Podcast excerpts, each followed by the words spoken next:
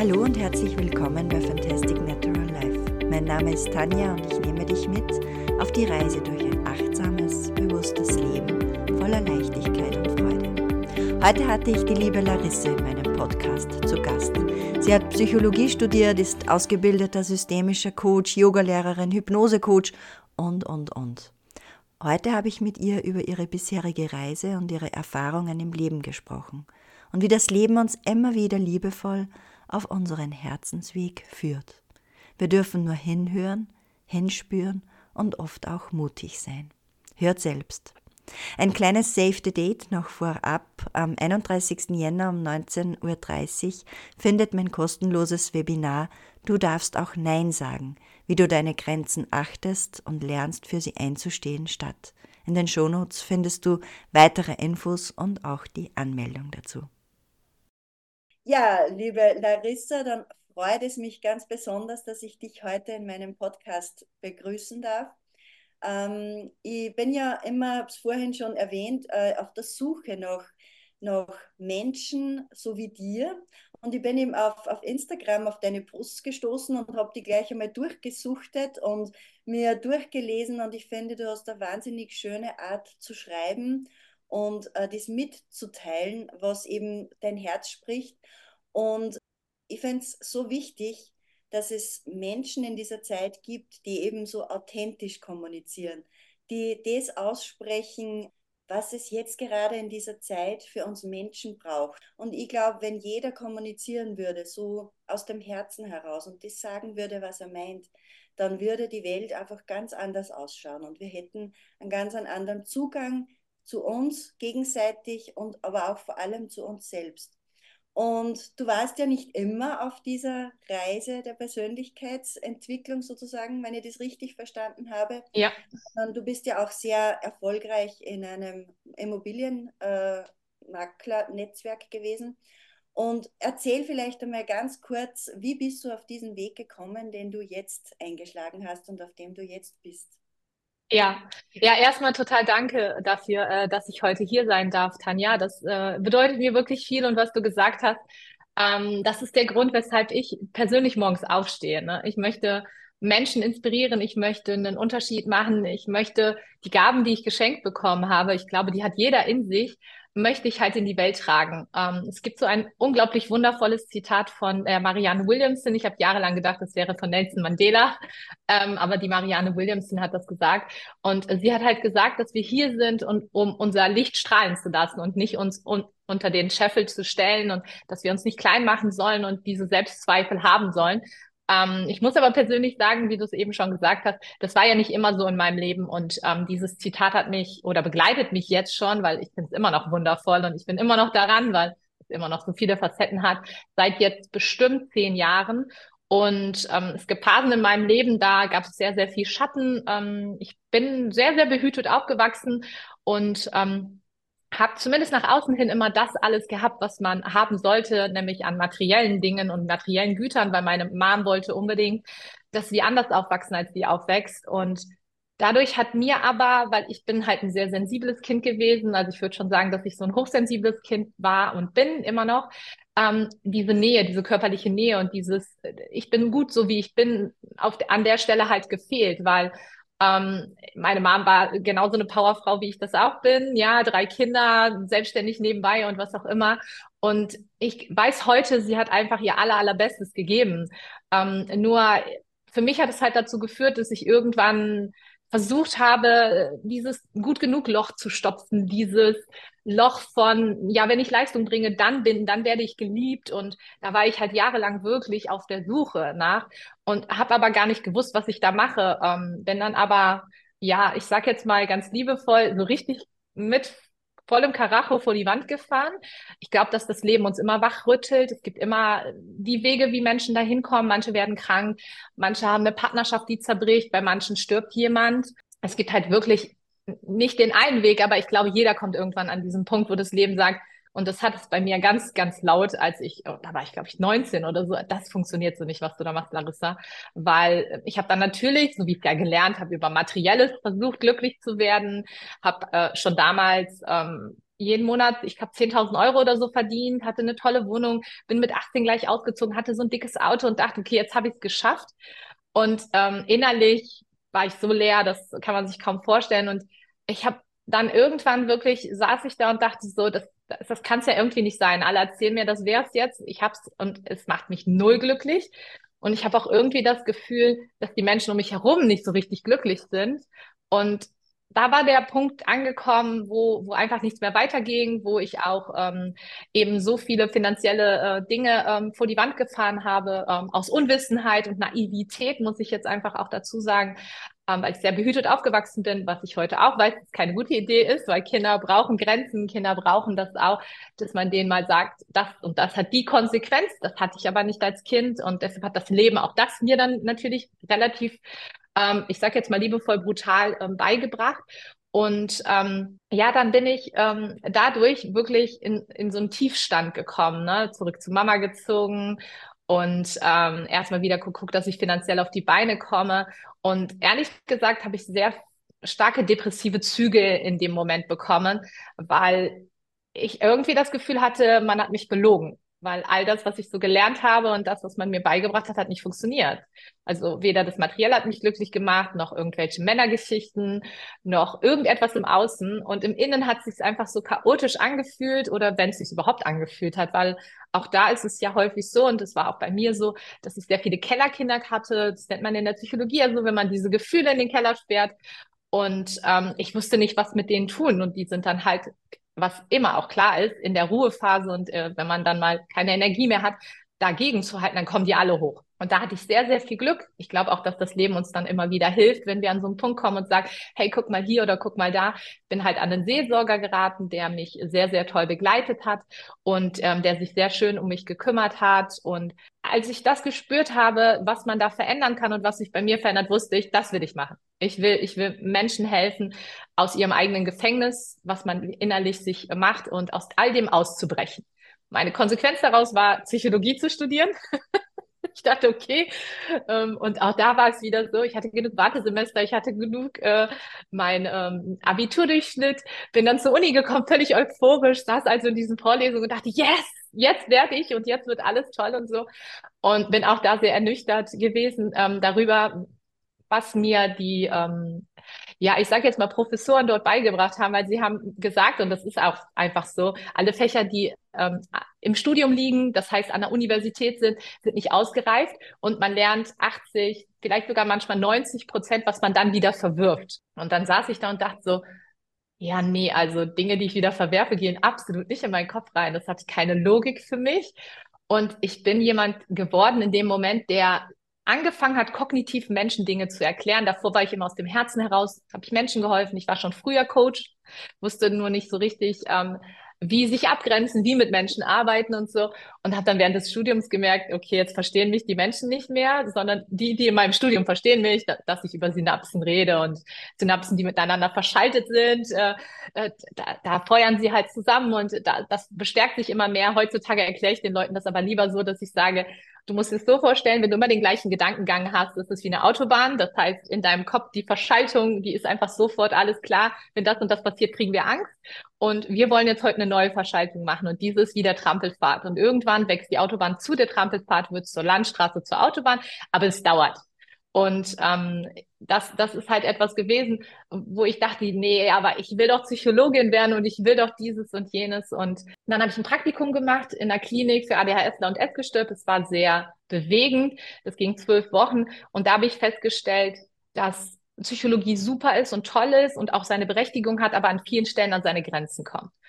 Mm, und immer wieder getrieben von dieser Frage, kann es das sein, kann es das gewesen sein, bin ich halt weitergegangen auf meinem Weg und habe festgestellt, ähm, dass es andere Tools gibt, nämlich Coach zu werden. Und dass der Coach halt mehr versucht, das, was wir jetzt gerade haben, zu lösen und sich nicht so sehr mit der Vergangenheit beschäftigt, sondern wirklich mehr im Punkt ist, mehr mit Menschen arbeitet, die auch noch in der Verfassung sind, wo sie sich helfen können, ganz im Gegensatz zu dem Psychologen halt. Und das ist damals, als ich damit angefangen habe, das muss 2013 gewesen sein oder so, da gab es ja sowas auch noch nicht. Also heutzutage kennt ja jeder Coaching, Live-Coaching, weiß, was das ist. Damals war das so, man ist entweder zum Psychologen gegangen oder man hat kein Problem gehabt. Aber was dazwischen gab es ja nicht. Und die Menschen, die nicht krank genug waren, um zum Psychologen zu gehen, die wussten halt auch nicht, was tun. Warten, bis ich krank bin oder was auch immer. Und da hat ja das Coaching, finde ich, so super schön angesetzt und viele die auch sehr tolle Psychologen und Therapeuten sind, sind ja auch umgewechselt in das Coaching rübergewechselt, haben sich Tools dort angeeignet. Und mit der Welle bin ich so mitgeschwommen, ohne das zu wissen. Ähm, bin aber gleichzeitig auch, wie du schon gesagt hast, in dieses Immobilien, das ist ein Franchise-System gewesen, mit reingerutscht, könnte man fast liebevoll sagen. Ich bin da sehr ähm, ich hatte da sehr viele Freiheiten. Ähm, meine Sensibilität ist dort wahrgenommen worden. Ich hatte ähm, drei Stunden im Büro arbeiten, den Rest von zu Hause arbeiten und habe ein gutes Gehalt gezahlt gekriegt, weil zu dem Zeitpunkt hatte ich ja noch kein Studium, keine Ausbildung, kein gar nichts abgeschlossen, wo jeder sagen würde, Larissa, Mitte, Mitte 20, du musst auch irgendwas jetzt tun. Ähm, ich habe mich davon aber ehrlich gesagt wenig beeinflussen lassen, habe aber auch da gemerkt irgendwann, ähm, dass wir in Deutschland Zertifikate lieben. Wir lieben das, wenn Menschen irgendwas an der Wand hängen haben, wobei mich heute keiner mehr danach fragt.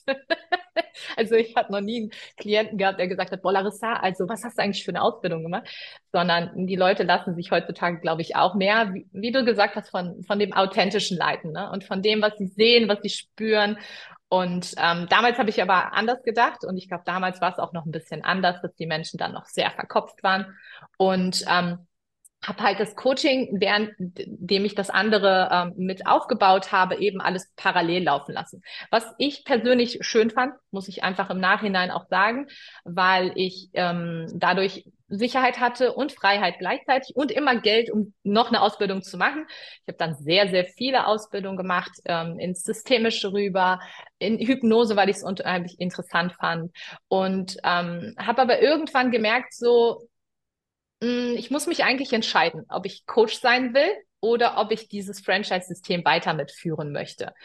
Ähm, da ich aber ein Mensch bin, der, ähm, ich sage jetzt mal ganz liebevoll, nicht jeder ist so, aber viele Menschen sind so, sobald ich aus meiner Komfortzone rauskomme, komme ich in so eine Angst-Panikzone und erst dann in die Wachstumszone. Und außerhalb meiner Komfortzone war natürlich, ich sage jetzt einfach mal, komplett sich selbstständig zu machen. Da ich ja schon einmal so ein Business an die Wand gefahren habe, war so, boah, nee, das mache ich nicht nochmal. Meine Eltern waren selbstständig. Da war also auch dieser Glaubenssatz, selbstständig sein ist nicht so gut. Den habe ich immer so als Kind mitgekriegt und so. Ähm, und deshalb war klar, ich bleibe in diesem Franchise-System und baue das mit auf. Und das hat sich super schön auch entwickelt. Das war eine tolle Gemeinschaft, die ich geführt habe. Dann habe ich aber irgendwann auch, ähm, auch durch dieses Zitat von Marianne Williamson, die sagt, ähm, dass wenn wir uns lernen, von unserer eigenen Angst zu befreien, befreien wir auch andere, habe ich so gedacht, boah, das, das wäre ja total geil. Anderen einfach nur durch die reine Anwesenheit zu befreien. Und dann hat das Leben gesagt, okay, dann gehen wir halt durch die Angst. und ähm, ich glaube, die letzten drei oder vier Jahre war das sehr viel durch die Schattenthemen gehen, Ahnenthemen auflösen, vergangene Leben auflösen und, und, und. Und ähm, da war klar, jetzt brauche ich ein bisschen schamanische Arbeit. Dann kamen auch gleich die Schamanen wieder, weil das Leben immer einem dann auch das schickt, was man so braucht und so. Und ähm, dann habe ich mich halt auf diesen Weg gemacht und ähm, bin dann über Yoga und über Meditation, über Aura Reading zum Schamanismus gekommen ähm, und habe die letzten zwei Jahre dort meine Ausbildung gemacht.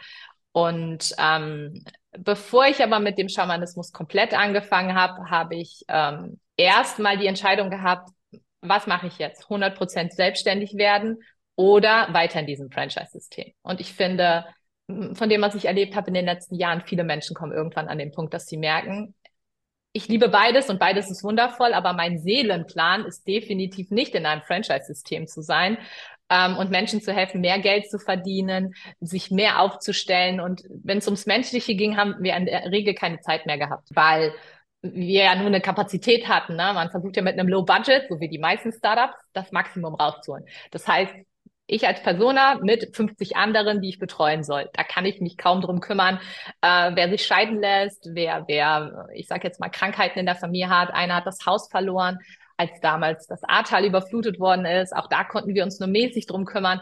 Und da habe ich richtig gemerkt, so, okay, zum einen wird dieses Unternehmen gerade ein Konzern und das heißt festere Strukturen, mehr im Büro sein, weniger Freiheiten für Mitarbeiter, mehr versuchen, irgendwas ähm, auf die Beine darzustellen, was am Ende mehr Profit bringt. Weil das ist irgendwann der Punkt, wo viele Unternehmen hinkommen. Es geht um Profit, nicht mehr um Menschen. Und da war der Punkt gekommen, wo ich festgestellt habe, okay, selbstständig ist das Richtige. So, dann kam aber Corona, was ja immer auch im Leben manchmal so ist. Und während Corona habe ich dann so gedacht, toll, jetzt so selbstständig machen ist jetzt auch irgendwie schwierig. Bin dann also wieder zurück ins Franchise gerutscht, habe da geholfen und gemacht und versucht zu retten, weil da, da wusste man ja auch nicht, wie lange geht das und wird das Unternehmen das auch überstehen, ne? Weil das hatten ja viele ähm, und das mit dem Coaching ging nur noch online. Online wollten die Leute damals noch nicht so richtig. Also ähm, war das halt irgendwie dann doch wieder zurück, also doch nicht in die Selbstständigkeit. Ähm, ja, bis eigentlich irgendwann mein Körper ähm, eine Grenze gezogen hat. Also ich habe es, obwohl ich Psychologie an der Uni studiert hatte, ich hatte die Grundsemester, ich habe tausend Ausbildungen gemacht, habe ich irgendwie nicht richtig gemerkt, wie ich in so einen Hassel reingekommen bin, der in Richtung Burnout ging. Und wo ich richtig gemerkt habe, okay, ich versuche die ganze Zeit auch wieder ein Loch zu stopfen, ähm, was ich aus der Kindheit kenne und ähm, ich versuche die ganze Zeit meinen Vater stolz zu machen. Das war halt mein Thema und der Geschäftsführer war ihm sehr ähnlich, was auch häufig passiert, dass wir Vater Themen mitnehmen in, in den Unternehmen, in denen wir sind. Ähm, und die wissen nur meistens nichts davon, dass sie so eine, diese Vaterfigur für uns darstellen. Und ähm, ja, an dem Punkt ging es halt einfach auch nicht mehr weiter. Und da war klar, ich muss das aufhören. Ich bin irgendwann mon montags morgens aufgestanden, ich weiß es noch heute, vor zweieinhalb Jahren oder so. Und ich wollte nicht mehr zur Arbeit gehen. Und das war so der Punkt, wo ich wusste, äh, das geht gar nicht. Jedem meiner Klienten, mit denen ich arbeiten würde, die mir sagen würden, ich will nicht mehr zu arbeiten gehen, würde ich sagen, du musst was ändern. Aber ich wusste an dem Punkt, ich muss nicht nur was ändern, von Stunden reduzieren, was versuchen oder so, sondern ich muss die Reißleine ziehen. Ja, und dann, dann habe ich halt den Cut gemacht. Ähm, und auch das finde ich ist normal, dass es, das hatte eine krasse Trauerphase. Ne? Das waren acht Jahre, das waren viele Menschen, die ich mit aufgebaut habe, die ich wachsen habe sehen, die ich manchmal aber auch habe scheitern sehen. Aber trotzdem war das ja mit, ich habe das mit Herzblut und mit, mit Leidenschaft gemacht.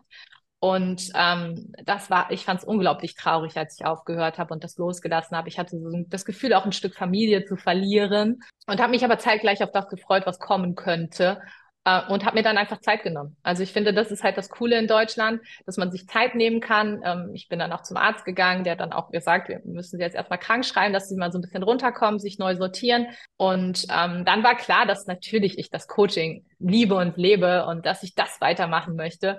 Ähm, dass ich natürlich aber mehr Leute brauche, weil von dem, was ich vorher gemacht habe in Teilzeit, kannte ich leben, aber nicht so leben, dass ich meine Versicherung und allen Schnickschnack zahle ja, und dann ähm, habe ich mich auf den Weg gemacht und habe dann auch festgestellt, es gibt ja einen Gründerzuschuss, den man kriegen kann. Also ich finde, in Deutschland gibt es viele Dinge, wo man unterstützt werden kann, wenn man es weiß. Also ich wusste das damals nicht, aber auch da wieder sind die richtigen Menschen zur richtigen Zeit gekommen, die gesagt haben, ja, du könntest jetzt das machen und das machen. Und ich finde, wenn das Leben so winkt, da muss, muss man gehen, auch wenn man Angst hat und auch wenn man sich nicht traut, dann braucht man vielleicht manchmal Leute neben sich.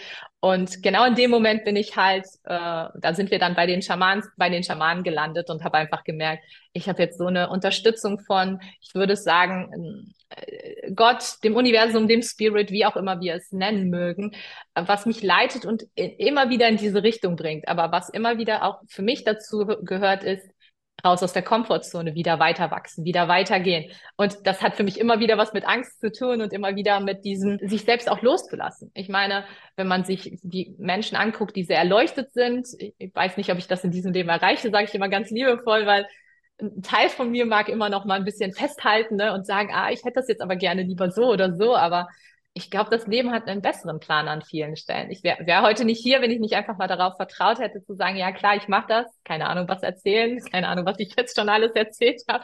Wer sich das anhören mag oder so, ich weiß es nicht. Aber vielleicht ist auch nur eine einzige Person heute Morgen aufgestanden, hört diesen Podcast hier bei dir, Tanja, und sagt, ey, wenn die das geschafft hat, dann kann ich das auch.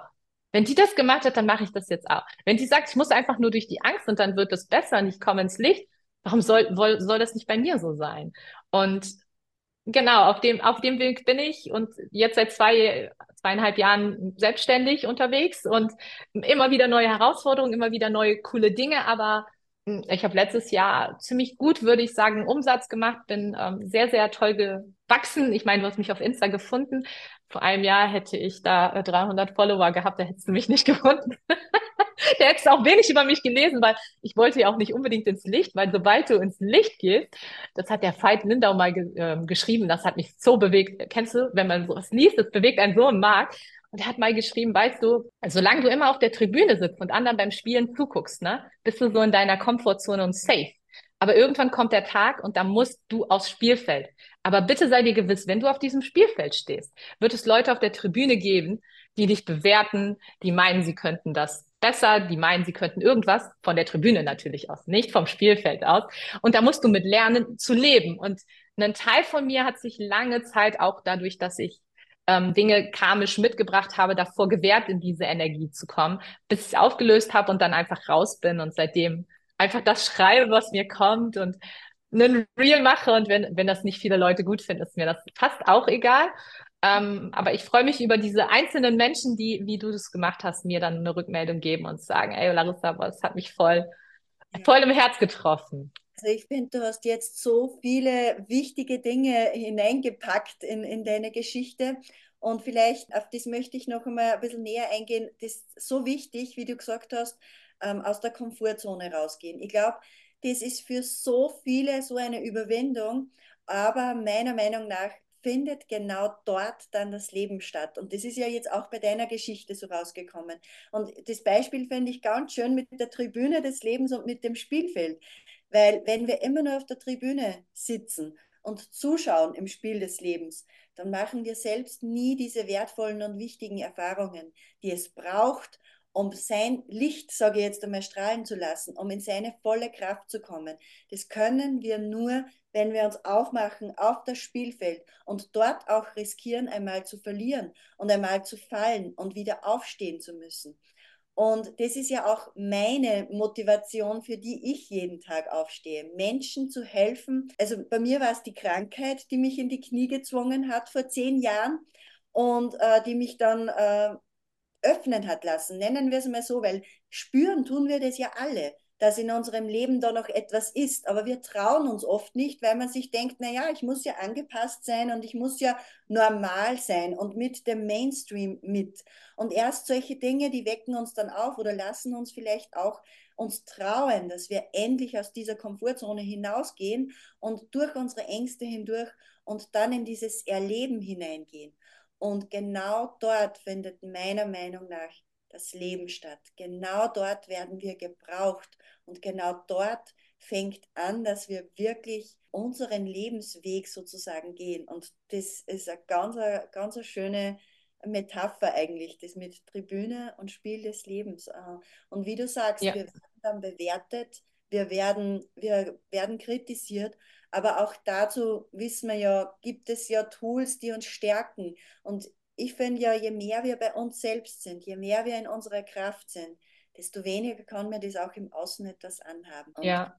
Deswegen ist diese, diese Selbstliebe meiner Meinung nach so wichtig. Dieses sich annehmen und einmal in der Stille schauen, wer bin ich denn überhaupt? Was ist denn mein Weg im Leben? Was darf ich denn in die Welt bringen?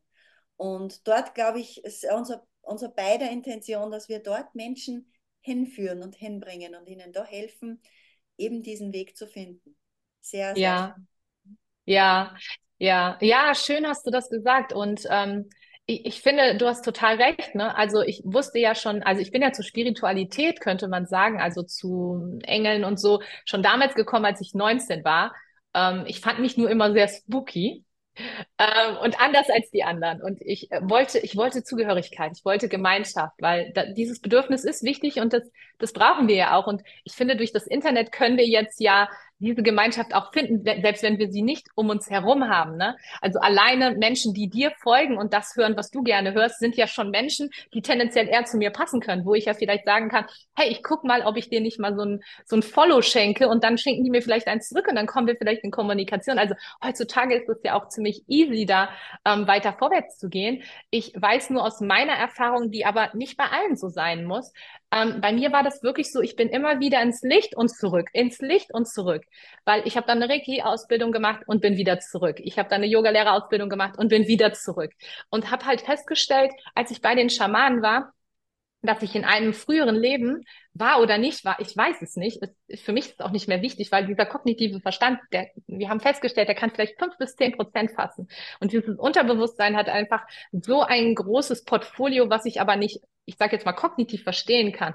Aber in dieser Reise, die ich dort gemacht habe mit den Schamanen in ein früheres Leben, habe ich gesehen, dass ich, ähm, und ich habe in meinen Meditationen, das war immer sehr gruselig, ganz häufig so einen ähm, Indianer gesehen. Und der hat immer gesagt, ich soll losgehen. Und ich habe mit dem immer diskutiert oder dem gesagt, er soll bitte jemand anders nehmen, weil ich möchte gar nicht. Ich bin eigentlich relativ zufrieden und ich weiß nicht, was der von mir möchte, aber dieses Leben wäre cool. Ich könnte es einfach so ein bisschen gechillt verbringen mit meiner kleinen Bubble. Und er hat immer gesagt, ich soll losgehen. Und ähm, als ich dann bei den Schamanen war und ähm, in ein früheres Leben gereist bin, habe ich gesehen, oder auch nicht, ähm, dass ich eine Indianerprinzessin war und ich habe mein ganzes Volk verraten. Also ich hatte sehr, sehr viel Kraft, sehr viel ähm, Energie und habe die aber für etwas nicht Gutes genutzt. Ich war mir zwar nicht dessen bewusst, zumindest glaube ich das, dass die alle sterben werden, aber die sind alle gestorben und das, das war so viel Leid auch in diesem Leben und so viel ähm, ich sage jetzt einfach auch mal Selbstverurteilung, dass ich mir geschworen habe, nie wieder diese Energie zu nutzen, weil es könnte ja sein, dass ich die für etwas, ich sage jetzt mal, äh, Negatives, Schlechtes nutze, wobei ich nicht glaube, dass es das wirklich gibt, aber eben für etwas, was anderen Menschen schadet, sagen wir das mal lieber so. Und als ich das aber gesehen habe und ich sage jetzt auch mal in die Heilung gebracht habe und auch gesehen habe, das war das Beste, was ich in diesem Leben tun konnte. Ich kann ja in diesem Leben, was ich jetzt habe, andere Entscheidungen treffen, vielleicht sogar manchmal Entscheidungen treffen, die noch mehr Wachstum in Gang bringen. Ähm, seitdem war, war, der, war der Punkt gekommen, wo ich auf Insta äh, die ersten Reels äh, dann auch reingesetzt habe und echt in Bewegung gekommen bin. Und du hast total recht. Ja, klar gibt es jetzt Leute, die einen bewerten, verurteilen oder was auch immer, aber wir wissen alle, dass das Außen nur ein Spiegel ist. Und ja, ich weiß mit dem, wie ich rede, wie ich bin, dass ich viele Leute antrigger. Aber ich trigger ja an, das ist denen ihr Problem und nicht mein Problem. Und ne, solange ich das nicht zu meinem Problem mache, habe ich da auch keins. Aber klar gibt es Tage, an denen oder Momente mittlerweile, Gott sei Dank, ähm, früher waren das wirklich Tage oder Wochen, aber mittlerweile Momente, wo ich auch an mir selber mal zweifle und wo ich einfach denke so, was ist, wenn die recht haben? Und dann sitze ich halt da, ne, nehme das auch wieder mit in die Meditation, in den Breathwork oder was auch immer, oder löst es auf einer schamanischen Art und Weise, um, um realistisch hingucken zu können. Ja, klar mache ich auch manchmal Sachen, wo ich denke, hätte es jetzt auch irgendwie anders ausdrücken können, Larissa, aber grundsätzlich, wenn ich aus dem Herzen heraus ne, das öffne und in Liebe bin, kann ich eigentlich nichts verkehrt machen. Aber natürlich können die Leute das falsch verstehen, aber ich meine, es wird immer Leute auch geben, die uns falsch verstehen wollen. Ne? Reflexion ist ja auch ganz was Wichtiges. Man darf ja auch ja. immer mal überlegen, und, und für sich, äh, das sind ja genau diese Entscheidungen, die man immer wieder trifft und auch, wo man wieder Wege vielleicht ändern kann oder Entscheidungen ändern kann, weil man merkt, das ist ja so wichtig, dass wir Menschen reflektieren und schauen, ähm, ist das jetzt noch meine, meine Wahrheit, sage ich jetzt einmal. Es ändert sich, das Leben ändert sich, die Energien ändern sich und da ist, finde ich das ganz wichtig, dass man immer wieder auch ähm, nachdenkt und schaut, äh, wo, wo geht es als nächstes für mich hin. Ähm, ja. Du hast den Post zum Jahr 2024 so was Tolles geschrieben. Da hast du geschrieben, sei im Hier und Jetzt, lies spannende Bücher, koche täglich frisch und gesund, sorge für Gesundheit, anstatt Krankheit zu heilen oder zu vermeiden, praktiziere Yoga und setze dir als, als Ziel, dein Herz mit deinem Gehirn in Einklang zu bringen. Denn beides ist wichtig. Also so, so tolle Ansätze. Ganz kurz vielleicht noch, warum ist es für dich so wichtig, im Hier und Jetzt zu sein? Warum sagst du, also ich bin ja auch Achtsamkeitstrainerin und das Hier und Jetzt ist für mich auch das, der wichtigste Moment, der stattfinden kann. Nur da können wir präsent sein. Warum ist es für dich so wichtig und ähm, was können wir tun, deiner Meinung nach, um mehr im Moment zu leben? Mhm, mhm, mhm. Ja, ja, sch schön, hast du das gesagt. Stimmt, das habe ich, äh, hab ich geschrieben und das sind alles ähm, gute Dinge. Ähm, eigentlich hast du es hast schon gesagt. Äh, ich äh, finde, und ich finde, Edgar Tolle bringt das immer toll auf den Punkt. Das Einzige, was real ist und existiert, ist das Hier und Jetzt. Und wenn ich das Hier und Jetzt verpasse, dann verpasse ich das Leben. Und wenn ich das Leben verpasse, dann bin ich manchmal irgendwann später, an einem Punkt, wo ich ja gar nicht sein wollte. Das heißt, wenn ich etwas ändern will, wenn ich ähm, etwas wahrnehmen will, dann ist es ja das Einzige, was, was geht. Also es funktioniert ja gar nicht anders. Also in meiner Welt wüsste ich nicht mehr, wie, wie ohne das. Also wenn ich manchmal Menschen erlebe, die sagen, boah, ich habe so viele Gedanken oder diese, da muss ich mich erstmal wieder zurückerinnern, wie das überhaupt mal war, weil irgendwann ändert man sich so, dass, dass es einfach klar ist, dass, dass ich in den Bauch atme. Das ist zum Beispiel etwas, das mir ganz häufig hilft, im Hier und Jetzt zu sein. Bewusster Atem. Ich finde, der Atem ist einfach so eine tolle Brücke und ich finde auch, ähm, die Gedanken zu stoppen ist etwas, was wir ja wissen heutzutage, dass das geht. Ich wusste das jetzt nicht, als ich jünger war, dass, dass ich darüber nachdenken darf, was ich denke, sondern ich dachte immer, ja, der Kopf wird schon für mich sein, der wird mir schon helfen, der wird schon recht haben. Aber heute weiß ich, nein, der, der, der rechnet nur die Vergangenheit und äh, er rechnet sich daraus, wie die Zukunft sein könnte. Und manchmal ist eins und eins bei dem drei. Und äh, das zu hinterfragen ist auch wichtig. Und das kann ich nur im Hier und Jetzt. Sobald ich in den Automatismus überkomme, in den ich reinkomme. Also jeder ist da ja anders. Ich komme da rein, wenn ich müde bin. Ich komme da rein, wenn ich hungrig bin. Also Hunger ist ein ganz großes Thema bei mir. Und ich komme da rein, wenn ich mich äh, in Stress versetze. Dann bin ich nicht mehr im Hier und Jetzt, sondern dann fange ich an, so einen Automatismus zu machen. Dann sind wir wieder an der Autobahn, von der ich ganz am Anfang mal gesprochen habe.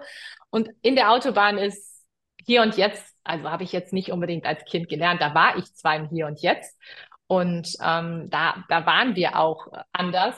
Aber für mich ist das das Einzige, was, was zählt. Und wenn ich das vielleicht noch kurz erwähnen darf, was total crazy ist, weil ich bin absolut nicht die, die sagt, boah, Bibel und was auch immer und so. Aber die Bibel ist sehr, sehr alt und da steht auch schon drin, werdet wieder wie die Kinder, ähm, weil das so wichtig ist. Und damit kommen wir ins Königreich Gottes jetzt nehmen wir mal außen vor, was Königreich Gottes bedeutet, aber ich glaube, dieses Leben wird freudvoller, lichtvoller, wenn wir wie Kinder werden. Wie sind denn Kinder? Die sind im Hier und Jetzt, die, die spielen da, weil sie da spielen wollen, die, die, die lieben erstmal schon mal alle anderen, die wissen gar nicht, dass man die jetzt nicht lieben könnte.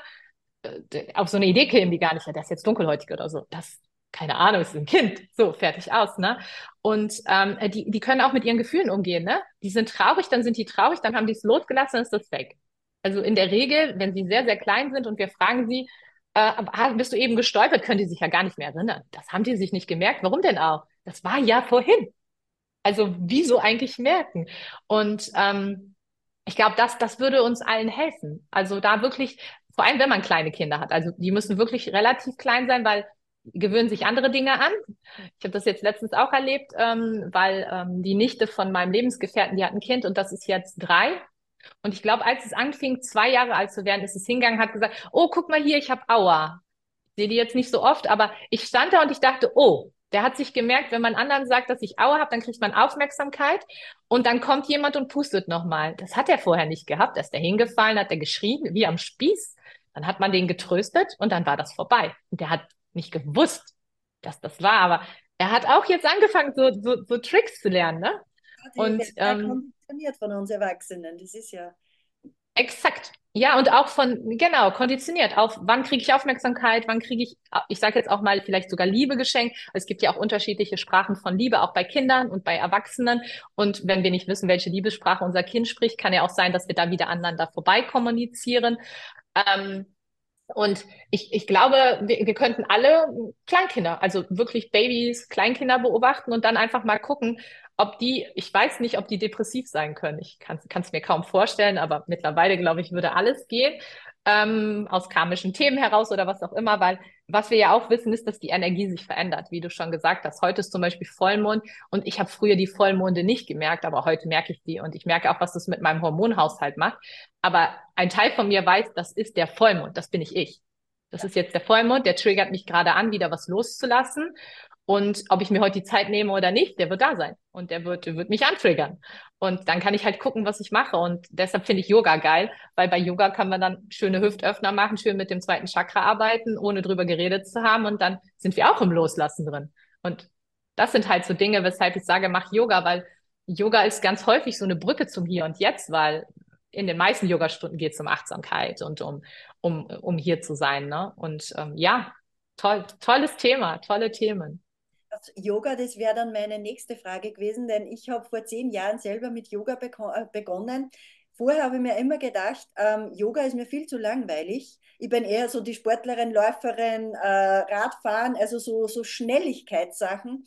Und dann bin ich eben krank geworden und konnte all das nicht mehr machen. Und dann habe ich mir gedacht, naja, dann probierst halt einmal dieses Yoga, das kann man ja in jeder Lebenslage machen. Und es war so ein Game Changer für mich, das ist unglaublich. Also alleine dieses atmen und diese Übungen machen, diesen, in, den Körper in Einklang bringen. Also es ist unglaublich. Und ich bin selber keine Yoga-Lehrerin, aber ich weiß eben, dass du die Yoga-Ausbildung hast. Also das heißt, du sagst auch, Yoga ist äh, so ein wichtiges Tool, da auch, also eines der vielen Tools, die man anwenden kann, um im Hier und Jetzt zu sein und um auch Verbindung zu seinem Körper zu bekommen, oder?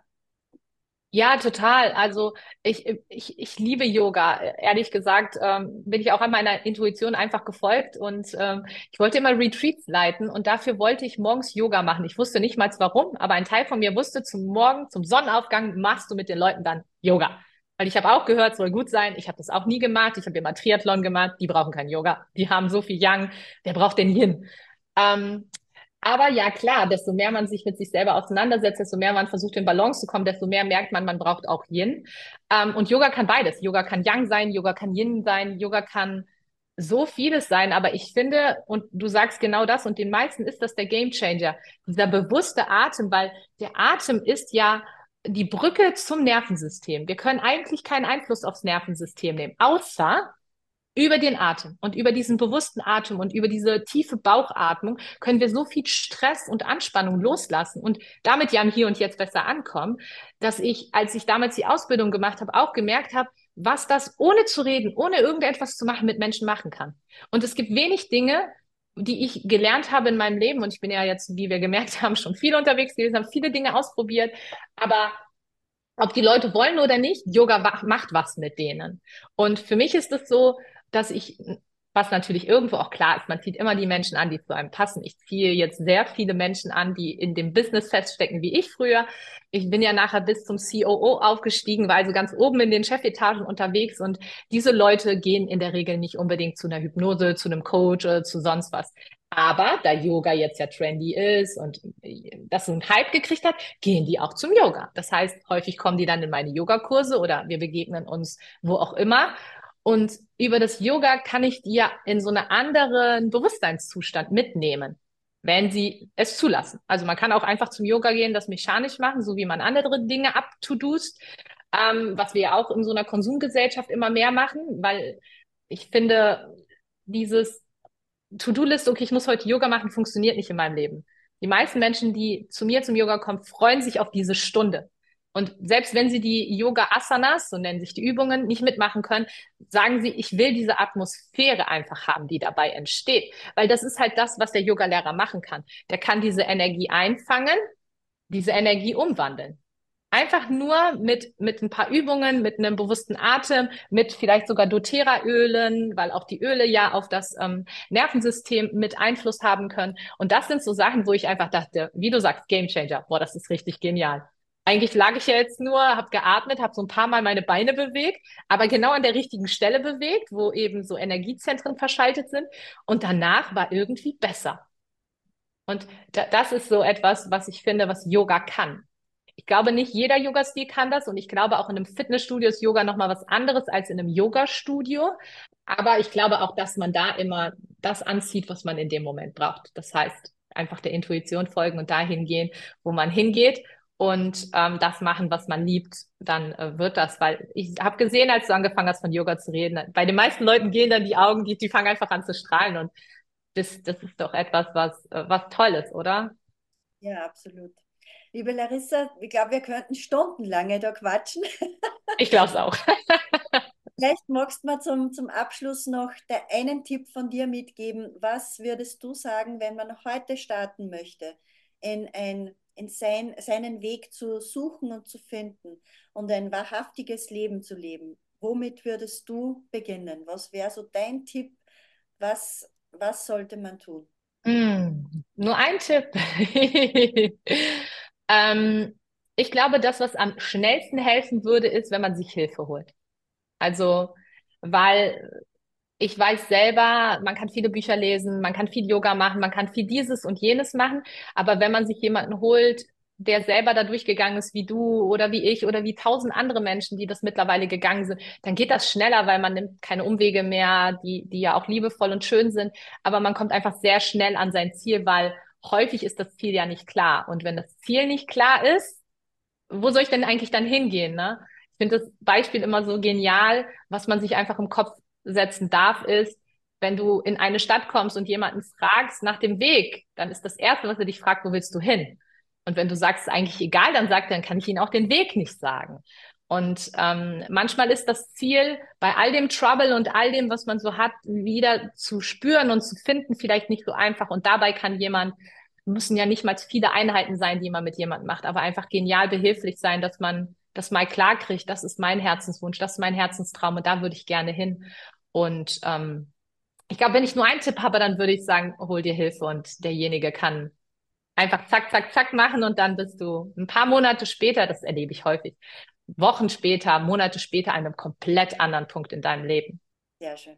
Dann sage ich vielen lieben Dank, dass du dir Zeit genommen hast. Und ich werde auch alles in den Show Notes verlinken, damit man dich auch finden kann auf Instagram und was es so von dir gibt. Und sage nochmal Dankeschön dafür, dass du dir diese Zeit jetzt genommen hast. Danke, Tanja, dass ich hier sein durfte. Und danke für deine Arbeit. Ganz großartig.